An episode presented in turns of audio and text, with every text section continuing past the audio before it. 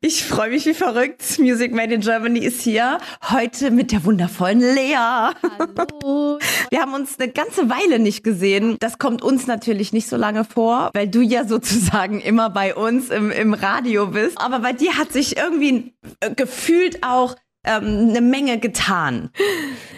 Ja, jedes Album ist im Prinzip ein Neuanfang, habe ich das Gefühl. Also mit jedem Album geht man so einen ganz neuen Weg. So, und ähm, trotzdem bleibt man aber auch man selbst, weil man ja die ganzen Alben vorher auch schon hat und die bleiben einem ja für immer und ewig erhalten, was ja so schön daran ist, ähm, dass man mit der Musik so ein, ja, so ein fast so ein Zeitzeugnis von Gefühlen festhält in bestimmten Lebensphasen. Mhm. Ja, das sind wie so Tattoos oder, ja, oder auch Tagebuch oder so, weil jeder verbindet ja damit ähm, eine ganz eigene Geschichte, ne? eine ganz eigene Zeit. Also du gehörst ja zu den Künstlerinnen, die ganz viele Menschen erreichen. Und dann, dann ist natürlich äh, das, was man da, da prägt, ne? Also das ist irgendwie, wahrscheinlich ist dir das erst nach ein paar Jahren bewusst geworden, was man da auch mit, ähm, ich will nicht sagen anrichtet, oder wie man auch doch tatsächlich Vorbild ist, wenn einem das bewusst wird. Voll krass. Das ist wirklich crazy. Und ich denke auch richtig gerne an meine Jugend selber zurück, als ich mit 15, 16 angefangen habe, da die äh, Songs hochzuladen auf YouTube. Und ich liebe diese Momente, wo ähm, Leute in meinem Alter jetzt, also die auch jetzt um die 30 sind oder so, ähm, mir schreiben und sagen, ey, ich habe dich damals ähm, als Teenie gehört auf YouTube und ich bin irgendwie mit dir mhm. groß geworden. Und jetzt hören die mich immer noch und sind auch irgendwie immer noch weiter mit mir groß geworden und wir werden irgendwie so zusammen erwachsen. Und das ist ähm, so ein verrücktes, schönes Gefühl. Und dafür bin ich wirklich sehr, sehr dankbar, weil ähm, wir haben darüber ja auch schon oft geredet, dass es eben bei mir ja nicht so von 0 auf 100 krass losging und man irgendwie so mhm. heftig durch die Decke gegangen ist, sondern man echt extrem, also ich habe einfach extrem viel für diesen Weg auch getan und gearbeitet und ähm, ja auch jahrelang im Prinzip ähm, daran irgendwie geglaubt, dass ich dachte, das wird irgendwie funktionieren und ich werde meinen Weg gehen und ich weiß noch nicht, wie der Weg aussieht, aber ich will ihn unbedingt gehen und ähm, das ist irgendwie, das macht all das, was ich jetzt habe und wo ich jetzt stehe, noch besonderer, weil ich eben auch weiß, wie es sich anfühlt, wenn man kommerziell nicht so erfolgreich ist und wenn die Radios deine Musik nicht spielen und man keine Konzerte ausverkauft, sondern eher vor fünf bis 50 Leuten spielt. Und ähm, wegen all diesen Erfahrungen, die ich auch machen durfte, die, glaube ich, die wichtigsten auch meiner musikalischen Karriere überhaupt sind, eben vor wenigen Leuten zu spielen und keinen Erfolg zu haben. Ähm, wegen all diesen Erfahrungen kann ich auch viel mehr wertschätzen, was ich heute habe. Meinst du, dass es ähm, generell im Leben so, gerade jetzt, wo wir, wo wir ähm, alle gemeinsam erwachsen werden. ich sag's mal so. Ich sag nicht älter werden, ich sag immer alle erwachsen werden. Ähm, dass, dass wenn man ja, einfach sich so richtig durchkämpfen musste, ist dann generell im Leben die Wertschätzung vielleicht mehr, was man dann hat oder das Bewusstsein vielleicht geschärft? Ja, das ist eigentlich eine schöne Erkenntnis. Ja, absolut. Ich glaube, man kann einfach so mit den stetigen Erfahrungen und Erlebnissen, die man machen darf, ähm, einfach irgendwie ja auch vergleichen, wie es damals war und wie man sich damals gefühlt hat. Und irgendwie kann es deswegen vielleicht auch noch mehr wahrnehmen und wertschätzen. Also vieles, was ich früher als so ganz selbstverständlich auch genommen habe, ähm, kann ich heutzutage viel krasser wertschätzen. Ähm, sei es irgendwie so mhm. die Verbindung zu meiner Schwester und meinen Eltern, die für mich so absolut immer selbstverständlich waren, dass wir uns einfach unfassbar gut verstehen und meine Schwester und ich irgendwie beste Freundinnen sind und wir irgendwie alles miteinander teilen. Das habe ich auch erst so im Alter begriffen, dass das eben überhaupt gar nicht selbstverständlich ist. Ähm, und auch wenn man dann andere Sachen sieht, ne? Mhm. Wie gut hat man es eigentlich selbst, ne? Dass das äh, auf dem Weg zum Erwachsenwerden oder so, finde ich, sind, also es ist mir so krass aufgefallen die letzten Jahre, wie viel ähm, Menschen an seelischen Nöten leiden. Oft sieht's ja innen drin bei Menschen anders aus. Das kriege ich gerade bei deinen Songs oft gespiegelt, wenn uns Hörerinnen schreiben, dass das wie Seelennahrung ist, deine Songs oder man merkt, natürlich, dass du aus einer tollen Familie kommst. Ähm, das finde ich auch ein bisschen, was heißt gefährlich oder so, aber man merkt irgendwie, gerade wenn man älter wird, wo, wo man herkommt. Ja, Es ist, ähm, wow, es ist krasser Deep Talk hier. Ich, ich bin gerade voll so, oh, krass. es ist, äh, ja, es ist so schön, dass wir mal wieder sprechen, wirklich. Süße. Ich habe mir auch für mich vorgenommen, dass ich ganz, ganz ähm, bewusst darauf achten möchte, dass ich mich mehr damit beschäftige, was ich habe, anstatt das, was ich irgendwie denke, was ich noch haben will oder brauche ähm, weil ich glaube, wir haben oft dieses Gefühl oder dieser, diesen, dieses Verlangen, nach etwas zu streben, wir brauchen noch das und wir wollen noch das und warum habe ich das nicht?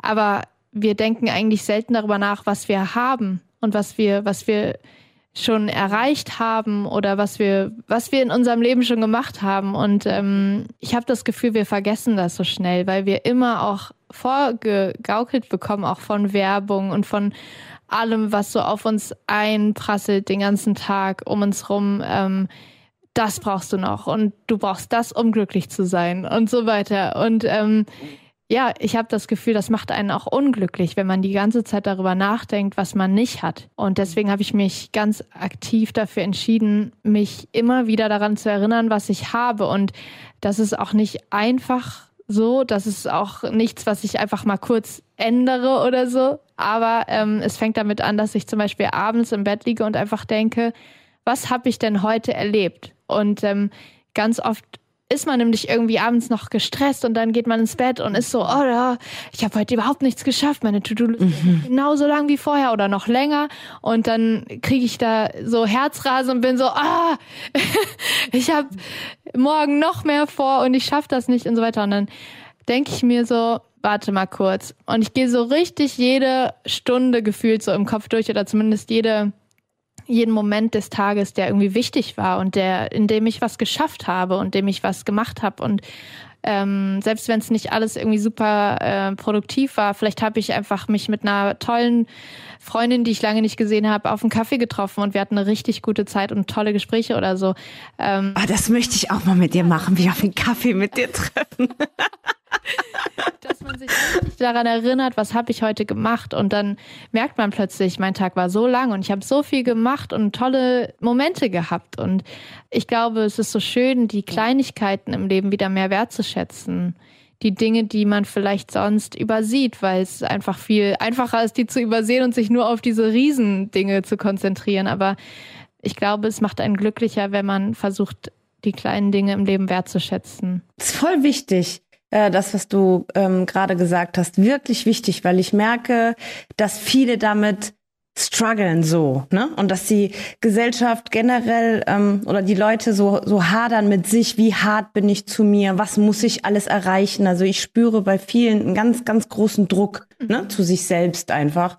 Und da gehen zum Beispiel so Sachen, dagegen kämpfe ich total an, wenn ich irgendwie zum Beispiel jemandem was, was Gutes tun kann oder merke irgendwie, auch wenn es unser älterer Nachbar ist oder so, der gerade irgendwie dringend was braucht, bin ich dafür bereit, andere Sachen oder vom Job her abzusagen oder so, mhm. weil ich finde das total wichtig, ne, weil man merkt, jemand ist irgendwie einsam oder braucht Hilfe. Ja. Und da finde ich ist so ist man aber in seinem Ding so gefangen, dass man es eigentlich gar nicht könnte, aber ich finde es total wichtig das zu machen, weil ich finde, im Leben geht es eigentlich darum, was man mitgeben kann oder was man wirklich beitragen kann. Wart mal ab, äh, wenn je älter du wirst, desto schlimmer wird das leer. Bei so Menschen wie, wie uns ist das so. Ja, und was macht dich und deine Mitmenschen glücklich und auch zufrieden? Und ähm, ja, es ist irgendwie meistens die kleinen Sachen, die einen glücklich machen. So das Große, das Schnelle, das Schnelllebige, das ist dann irgendwie ein kurzer Glücksmoment, der dann sehr, sehr schnell auch wieder vorbeigeht. Du hast natürlich das Glück, so eine tolle Schwester zu haben, mit der du dich gut verstehst. Das ist wirklich ein, ein Lebensglück. Ja. Das, äh, da habe ich unendlich viel Glück gehabt. Da bin ich auch unendlich dankbar für. Oh, wie ist das? Wie ist euer Verhältnis? Verhältnis heute, wo ihr erwachsen seid, im, im Vergleich zu früher?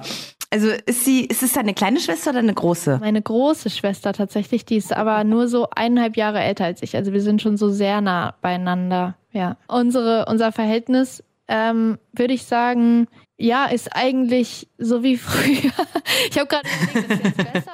Es ist einfach genau, ist genau schon wie immer. Also wir hatten eigentlich ganz, ganz wenig Phasen im Leben, wo wir uns nicht verstanden haben oder wo wir mal so vielleicht doch zu weit auseinander waren. Ähm, wo ich vielleicht noch ganz bisschen zu viel Kind war und sie schon ganz bisschen zu viel Teenie oder so. Das war vielleicht so eine, mhm. vielleicht so ein, zwei Jahre, wo wir m, hm, zu weit auseinander waren. Aber wir wertschätzen uns gegenseitig sehr und sind sehr dankbar dafür, dass wir uns haben und ähm, ja, haben super viel Kontakt. Sie ist im Prinzip für mich die wichtigste Person in meinem Leben. Also egal um was es geht, so sie ist an meiner Seite und das weiß ich, das ist einfach bedingungslos so und das war früher schon so und das ist heute so und ich glaube, ich glaube, ich liege nicht falsch, wenn ich sage, das bleibt für immer. Dein fünftes Album mittlerweile hast du rausgebracht und auf die Welt gebracht. Bülowstraße, das ist eine ganz kulturell kunterbunte Straße in Berlin. Ich war äh, letzte Woche auf ähm, Herbert Grönemeyer Konzert mm. und äh, das war auch wirklich ein to tolles Erlebnis. Also in dem Moment verliert man wirklich Zeit und Raum. Das ist so. Ne? Wie erlebst du das auf der Bühne bei deinen Konzerten? Und bei welchen Konzerten, die du live erlebst, äh, geht's dir so, dass du alles vergessen kannst? Also bei meinen Konzerten komme ich teilweise wirklich auch in dieses Stadium rein, wo ich so wie in, auf einem anderen Stern bin oder so. Und das ist so ein verrücktes Gefühl. Man ist da wirklich in einem ganz anderen Universum im Prinzip. Ähm, und ich liebe das Live-Spielen über alles. Also für mich ist Live-Spielen im Prinzip das, was ich am Musik machen und an dieser ganzen Musikkarriere und an dem musikalischen Weg am meisten liebe. Weil ich diesen Kontakt zu meinen Fans da am aller, aller tiefsten spüren kann. Mhm.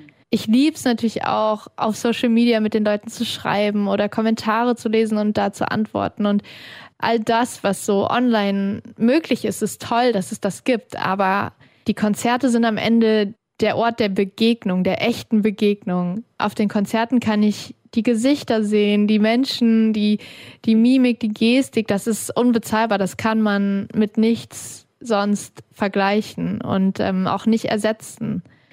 Und äh, deswegen liebe ich diese ganz tiefen Konzertmomente, wo auch am liebsten natürlich irgendwie, wenn ich so zum Beispiel einen Solo-Song spiele, alle ganz, ganz ruhig sind und man so richtig diese Energie vom Publikum und diese, dieses Zuhören so auf der Bühne spürt und ich lieb's einfach. Also, ja, ich gehe da manchmal raus und bin einfach nur voller, also als hätten, hätten die Menschen mich so hochgehoben oder so zusammen. Ich weiß nicht, ich kann es nicht beschreiben. Es ist, ähm, da kommt manchmal so viel Wärme auf die Bühne vom Publikum und ähm, ich lieb's einfach, diese, diese Konzertmomente mit diesen Menschen zu teilen. Leidest du auch an dieser, also dem Künstlerding, die Zeit danach?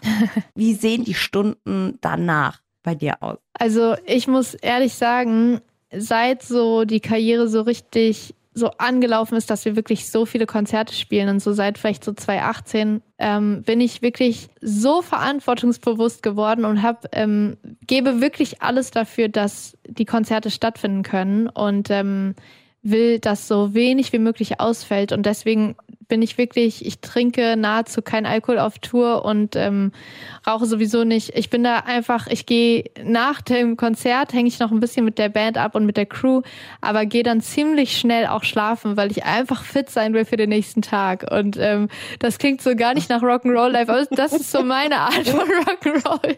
Tja, an alle Groupies da draußen, sorry, bei der Lea läuft nichts. ähm, Gerade so Tourabschlüsse oder so, das ist dann äh, ziemlich schön. Das kann dann auch mal wirklich äh, sehr, sehr lang gehen. Aber ähm, ich weiß einfach selber, wenn ich am nächsten Tag keine Stimme habe oder krank bin oder was auch immer, dann kann man das Konzert im Prinzip komplett absagen. Also es ist einfach so viel Verantwortung.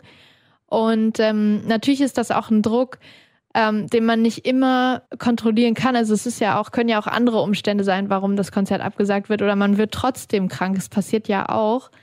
Aber ich versuche wirklich alles dafür zu geben, dass ich ähm, fit bin. Und äh, deswegen bin ich eigentlich immer mit meinem Ingwertee danach anzutreffen. also ich habe auch meine Wärmflasche dann dabei und solche Sachen.